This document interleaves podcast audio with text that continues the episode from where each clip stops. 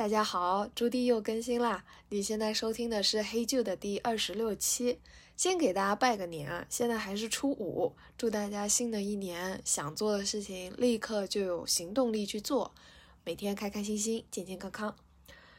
今天为啥又更新了呢？其实每月二更是一个我想要的状态，但是过年嘛，休息一下还是可以的。但正好因为昨天在刷豆瓣。在听播客小组里面就看到有一个友友推荐了我们黑旧的，说很温柔，哎呀，我就来劲了。正好前几天也已经写好了这一次想分享的内容，只是还差一口气没有把它录上来，所以特别感谢这位友友的分享，让我有了动力。嘿嘿嘿嘿嗯，这个友友的 ID 叫 Lacy。L A Y Y S E A，我不确定我念出来是不是对的，反正就是这位友友啦。然后我觉得呢，大家如果喜欢哪个创作者，一定要大声的告诉他，或者是要大声的在网上分享，因为这些小小的传播，这也不能算传播，就是小小的连接，会让创作者超级有动力的。那今天为什么是有意识的过好每一天这个虚无缥缈的主题？我我先分享个具体的生活例子，然后后面再来讲概念。嗯，我我今天可能会一直痴汉笑，因为过年太开心了，所以我就一直处在一个讲一讲话就会笑出来的状态。这一次过年呢，我就一个人在上海过。其实这不是我第一次一个人过年，应该是第四次了。但是前面几次过年都是被动选择的，就可能你出国留学啊，你也不能特地为了过年再飞一趟机票回来嘛，就很贵，或者说就是疫情怎么样的。但前面几次都是因为各种情况，所以你也没得选。但这一次呢，其实可以回家了，回家也不需要隔离，但我还是选择了一个人过。我当时在想什么？其实我当时想的比较简单，就是我想给自己放个七天的假期。然后如果说是过年要回家见很多长辈的话，有我的压力有点大，因为我们家虽然是属于较为和平的家庭，但其实是有一些压力在的，会问你赚多少钱啊？然后我不知道，人家不会问，但是他就是会暗地的比较。然后像小的时候会。一直问说你考试是怎么样的，这样子就会有很多物质上的、现实层面上的比较。可能他的说法没有那么直接，但是对于小时候的我来说，那是一个表面上很温馨，实际上很暗潮汹涌的一个地方。以前我不敢做出选择，但是这一次我就做了我的选择。然后为什么说是很久没有放一个七天的假期？去年二零二二，我都在一个自由职业的状态。我后半年给自己的 tempo 啊，不要唠英文，我给自己的节奏就是大概做三休一这样子，所以已经很久没有休两天的假期了，两天以上的就更不要说了，就一直都是一个以战养兵的状态。那样状态下的我会比较 INTP，就没有那么的 INFP 了。那他在追逐一些具体的落地的目标上是很有帮助的，效率很高。但同时我也很累，所以我想换个状态给自己。而且以前我是那一种，我一闲下来我不知道干啥，所以我就还想再去工作，用工作填满自己的空闲时间的那种人。我想试一下七天的空闲会是怎么样的呢？然后这个问题我也想要。分享给大家。如果说你有七个完整的一天，没有工作的打扰，没有学业的打扰，没有家人、朋友、伴侣，啥都没有，你会怎么样度过这个七天？我很好奇他的答案。现在因为是初五，所以我这七天也过了六天了，整个人就是处于一个很平和、很快乐，时不时会自己痴汉笑的一个状态。但是这有另外一个小插曲，其实之前录播课的时候，我会刻意的在我想笑的时候停下来，我会刻意的不在播客上留下自己的笑，当时主要的考量是我当时的笑都是尬笑，就是当一个人对自己讲出来的话没有那么肯定，或者说害怕对方有一些不那么正反馈的回应时，自己就会用尬笑来填补那段空白，就没有办法忍受空白，所以才笑，就是那种笑。后来我就听了。别的播客主播，她也是女生，一个人碎碎念，但是名字太长了，我没记得，但我可以附在 show notes 里面。总之呢，听了她的播客，她可能一期六十分钟，嗯，可能有三十次笑，但他的笑声非常爽朗，就是你听了以后会觉得，哦，自己也很开心，也处在一个啊，好像躺在棉花糖上的状态。我就意识到，其实。笑是可以感染对方的。如果说你是一个发自内心的笑的话，所以在那之后我就不刻意的让自己不笑了。嗯，大概就是那样。拉回正题啊，现在这个状态，在我之前一个人过年的时候是完全没有的。之前一个人过年呢，那是什么状态？我还记得第一次在赫尔辛基一个人过年，因为那个时候。三个人的房间就只有我一个人，可能大家都寒假吧，然后都出去玩。我其实煞有介事的给自己煮了很好吃的亚洲料理，反正煮了饭吧，煮了饭啊。当时米饭在芬兰是非常珍贵的东西，我得去亚洲超市买那个日本的寿司米才能搞到米饭呢。我觉得做了挺好吃的饭啊，但是呢，我在吃的时候是觉得自己有点可怜的。我觉得自己可怜，还有我跟家人在视频的时候，我会需要提起一股劲，才能够将自己的状态和对方拉到一个线上。就是我本来的状态是很低沉的。那在之后大了一点，到去年一个人在防疫旅馆过年的时候。我看了很多电影，但是那个感觉呢，是我将自己的意识逃到电影里面，是一种逃避。就说我为了不要面对接下来的空白，为了不要面对接下来大家的欢乐，我就自己找点乐子。但是呢，我我并没有跟自己对话，我只是把自己塞到了另一个情境里面，是那样的状态。然后你说我现在具体干了啥？我其实就是把之前没写的文章、没录的播客录一录，就填填坑，还有看我真的想看的书，这也是填坑的一部分。然后去健身，这可能也算填坑 的一部分。就是到处给自己之前的东西填坑，就是我具体的日程安排没有任何的变化，除了少掉了很多家人朋友。工作这些事情以外，就是没有任何的变动。不是说我这个过年过得多么的刺激，所以我到现在还在微笑啥的都没有。其实内容是一样的，但是我的心态有很大的变化。我觉得这最大的差别就在于，我是有意识的做了我每一个选择，在这七天的六天当中。对生活有没有意识这件事情，也刚好是我这个月看的两本书，他们两个都有提到的。一本是《当下的力量》，相信很多人应该已经看过，或者是被很多人推荐过了。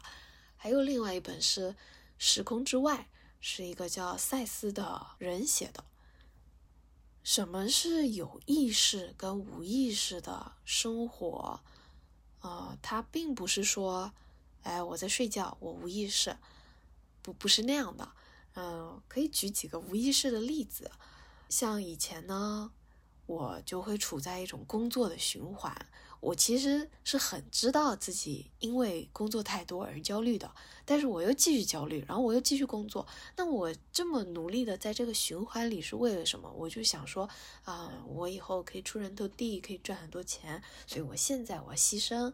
然后我就一直在这个循环里面，我过劳焦虑，然后想到未来又继续过劳焦虑，想到未来，大概是这么一个循环。然后我发现呢，生活中其实还有非常多的循环，大家都在里面像小老鼠跑圈圈一样，就一直在里面跑跑跑，没有意识到说，其实生活除了那个圈圈，还有很多别的地方。再举个例子啊，比如说。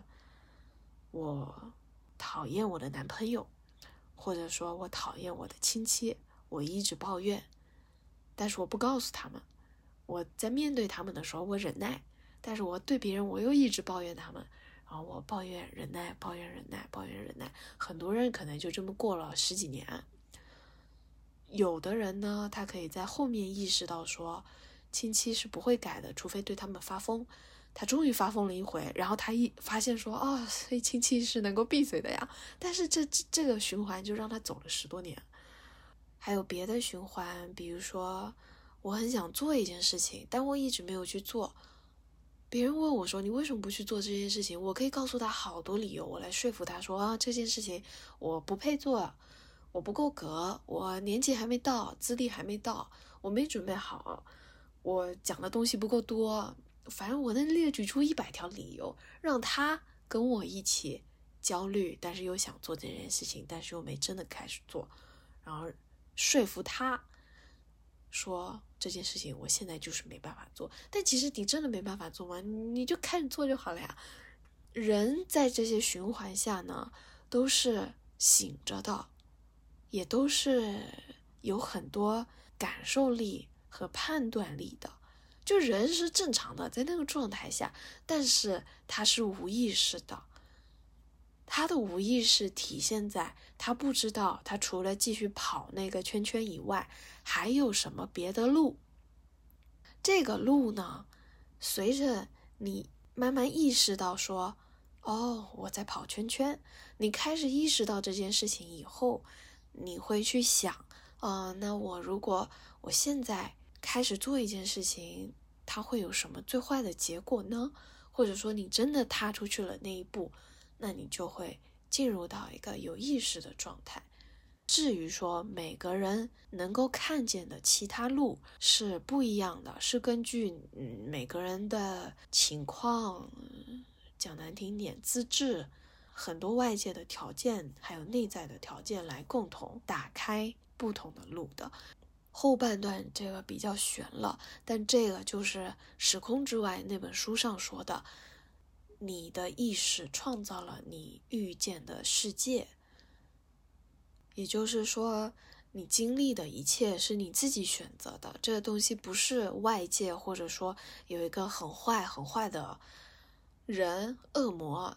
强加给你的没没有这个东西的这些恶魔其实是你自己想象出来的，但这个很难解释。我觉得可以这样想，比如说，如果我现在还是一个很焦虑的人，那么我能看见的选择全部都是那些焦虑到死的选择。比如说，我可以过劳，然后不断工作，不断写稿，一年写两百篇稿子，然后赚很多钱。赚很多钱，同时呢，牺牲了自己的健康，或者是我可以进入到一家公司，然后再过劳，再赚很多钱，然后牺牲自己的健康。就是我怎么选，它看起来路是不一样的，但它最终都是差不多的，都是牺牲自己的健康，然后赚很多钱，然后你不开心嘛？那么如果。你是一个快乐的人，你是一个不那么被成就绑架的人，那那么你你的选项里就根本就不会有这些过劳的选项。所以说，人看到什么选项是根据人的性格还有人当前的状态、经历决定的，那也就是是你自己决定的，因为每个人在同样的状态下，他会做出不同的选择。再举个例子的话。可以拿单机游戏来举例，我很喜欢玩一个 小游戏，就是《金庸群侠传》。在里面呢，我们可以选择很多很多金庸里面提及的各种武功，但是有一些武功它只能在你达到了一定条件以后才能够解锁。比如说，你必须剑术达到六十以上，同时你的悟性达到九十以上。同时，你对叉叉叉的好感还要达到多少以上，这样你才能够解锁独孤九剑那个招式。如果你有些条件没达到，你可能就只能学一些什么金蛇剑法、玉女十九剑这个比较一般的招式。所以，根据你的状态不同，它能够解锁的招式是不同的。对应到人生的话，其实我们的人生也很像是单机游戏，只是所有人都在同一个系统里面玩各自的单机游戏。但是这个太悬了，呃，前面要记得的就是人生有很多时候是在一个循环，然后你可以看一下你自己现在是不是在某种循环里面。我们尽量做到的就是意识到自己在跑圈圈，然后稍微去看看圈圈以外还有什么样的世界，这样就已经很好了，就是有意识的第一步。然后我们来一点具体的，嘿嘿嘿，就是怎么样有意识的开始过每一天。这个在《当下的力量》那本书里面提到了一些好问题。生活两个字听起来很大，但是在书里面呢，他说你的生活是没有过去也没有未来的，就只有当下，也就是此时此刻你在听播客的现在。你有很多很多很多个现在，所以才串成了嗯我们所谓的过去和未来。但是呢，你未来的东西你没有办法决定，你过去的东西你没办法改变，你能做决定的时候就是现在而已。呃，只是很多人呢，他的当下要么就是被过去绑架，就一直重复着过去的那种循环；要么就是他觉得，呃，一定要为未来先牺牲一下现在的玩乐之类的，那他就是被未来绑架，他都没有活在当下。怎么样活在当下？它其实很简单，就是问一下自己现在几个问题，让你注意到说，原来自己现在有那么多想法。那我或许会有一些东西能够满足自己，或者说我能够注意到，对现在自己来说最重要的到底是什么？这些问题我列了几个。我记得在最开始忘记哪一期的黑剧的播客里面。我也有提到说，我要是心情不好，或者我人太闲，但是心情又不舒服的时候，我就会问自己几个问题。其实我当时好像就在做这件事情，也有可能是因为我就一直把这个习惯留下来了，所以可能现在处在一个比较我行我素又自洽的状态。我当时也有提到，其实用普通话来跟自己对话。对我来说是很羞耻的，因为我自己是写稿的嘛。其实文字是有非常多游戏可以玩的，是有非常多伪装的。所以，我如果是用用普通话来跟自己讲话的话，很容易就开始玩文字游戏，就很难植入核心主题。所以我后来用的方法就是，我会用讲英文，讲那些非常简单的小学生英文，反而能够帮助我看看自己现在到底是个怎么样的状态。所以等一下这些问题呢，我会呃中文分享一下，英文也分享一下，大家各自感受看看。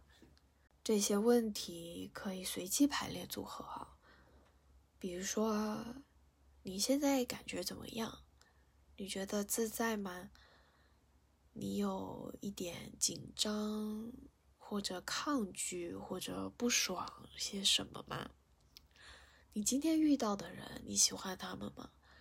如果你没有那么喜欢，那是因为什么呢？你今天都想了哪些事情？有哪些思绪在你心中一直徘徊呢？有什么东西你错过了吗？或者你现在很着急的想要做什么呢？为什么很着急的想做那件事情？你感觉自己现在当下是什么状态？你在向别人散发出的是一个怎么样的能量呢？英文版啊，How do I feel right now? Am I feeling good right now? If I'm not feeling good, what do I feel right now?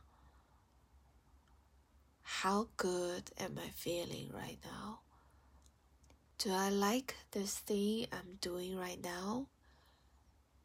Am I nervous? Am I hiding something? Am I thinking about something that I missed? Should I be aware of something? Do I like myself right now? Do I like the people I meet today? Why do I like them or why do I not like them? How well do I feel today? Can I feel released when I go to bed tonight? What can I do to make myself feel released when I go to bed tonight? 大概是这些，有些我就随机加了。根据我现在是个半夜录音的状态，很多人会说负能量，负能量，但其实没有一个心情是不好的。你的任何感受都是对你来说是非常重要的，就像红绿灯一样，你不会说。红灯是不好的，绿灯是好的。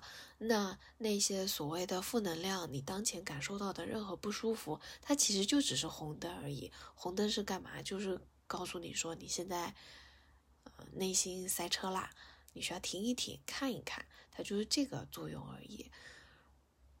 负能量呢，也不会因为说你问了自己这些问题，它就走光了。就是一定要摆正一个期待，是我们不可能成为一个无欲无求、没有感情的机器人。那个就算是出家人，也还是些起心动念的。他们并不是说要压制情绪，也不是要根除情绪。我们只要做到能跟情绪共处就行了，就等于说。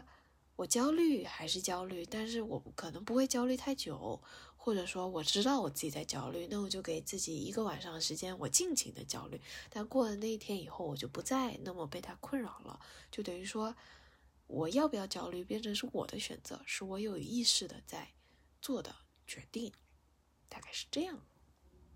然后你说我常常问自己这些问题，包括我一个人过年，那最终有意识的生活到底是怎样的呢？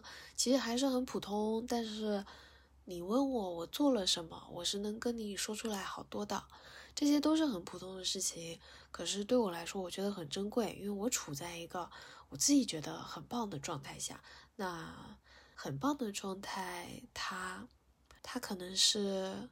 我有了很多钱，或者有很多朋友围绕在身边，他都不一定能够达到的状态嘛。也有可能是语言太苍白了，所以这究竟是个什么状态，我也说不清楚。但是也许我声音的状态能够传递出一点点东西。今天想分享的东西大概就到这边，大家如果有共鸣或者想分享交流的，都欢迎在评论区讨论，然后也可以听听黑剧的第十二期，那是去年过年的时候，应该可以听到，嗯，同一个人状态很不一样吧，就一个人的变与不变，嗯，我相信。